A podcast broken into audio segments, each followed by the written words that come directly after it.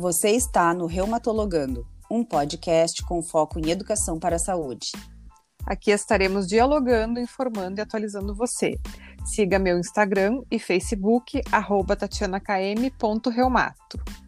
E meu Instagram, arroba Fernanda Guidolin Reumato e Facebook, arroba Fernanda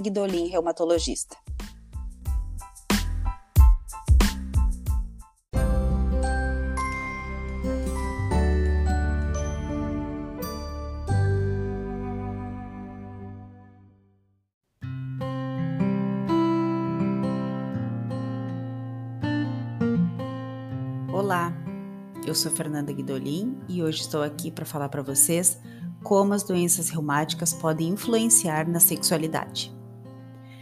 A Organização Mundial da Saúde considera a sexualidade como uma condição necessária para o bem-estar físico, psíquico e sociocultural, aumentando a qualidade de vida no que se refere ao sono, à dor, à energia e à saúde em geral. Não se sentir capacitado para exercer a sexualidade pode tornar as pessoas incapazes em outros aspectos das suas vidas. Não há dúvida que existe uma falta de comunicação sobre sexualidade entre médicos e pacientes com doenças reumáticas. Isso ocorre porque os pacientes acreditam que nada pode ser feito, ou que isso não é importante, ou ainda podem se sentir julgados negativamente. Por outro lado, alguns médicos não interrogam os pacientes sobre essas questões, talvez por não se sentirem aptos a lidar com essas questões, com esse assunto, ou então por pensarem que o paciente não trouxe esse tema porque isso não é importante.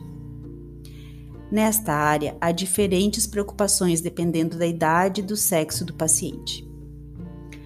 Homens, em geral, têm sentimento de não estar aptos por impotência, por fadiga, por dor ou ainda infelizes por estarem sendo passivos na relação. Mulheres têm problemas com autoimagem, têm medo de sentir mais dor após o ato sexual ou ainda dificuldade de atingir o orgasmo. Não há dúvida que em pessoas com doenças reumáticas há problemas físicos e psicológicos que impactam na sexualidade. Dor, fadiga, mobilidade articular reduzida, medicações que diminuem a libido, dificuldade de ereção e até lubrificação são alguns exemplos. Além disso, sentimentos de culpa, depressão e ansiedade podem também influenciar nessas questões. A atividade sexual é parte importante do componente da intimidade e do amor. E a intimidade pode ser fortalecida com entendimento e com respeito. Com cuidado especial e planejamento, você pode fortalecer a intimidade e também fortalecer a sua vida sexual.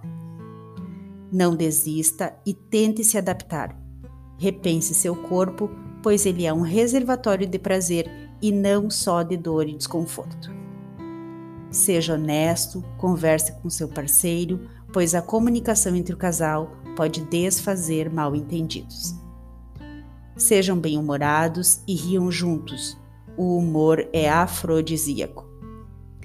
Põe uma música romântica, acenda velas, isso aumenta bastante a intimidade. Restou alguma dúvida? Eu sugiro a conversar sobre esse assunto com seu médico, pois ele pode te ajudar nessa jornada. E lembre-se que o cérebro é o principal órgão sexual. Um abraço e até a próxima!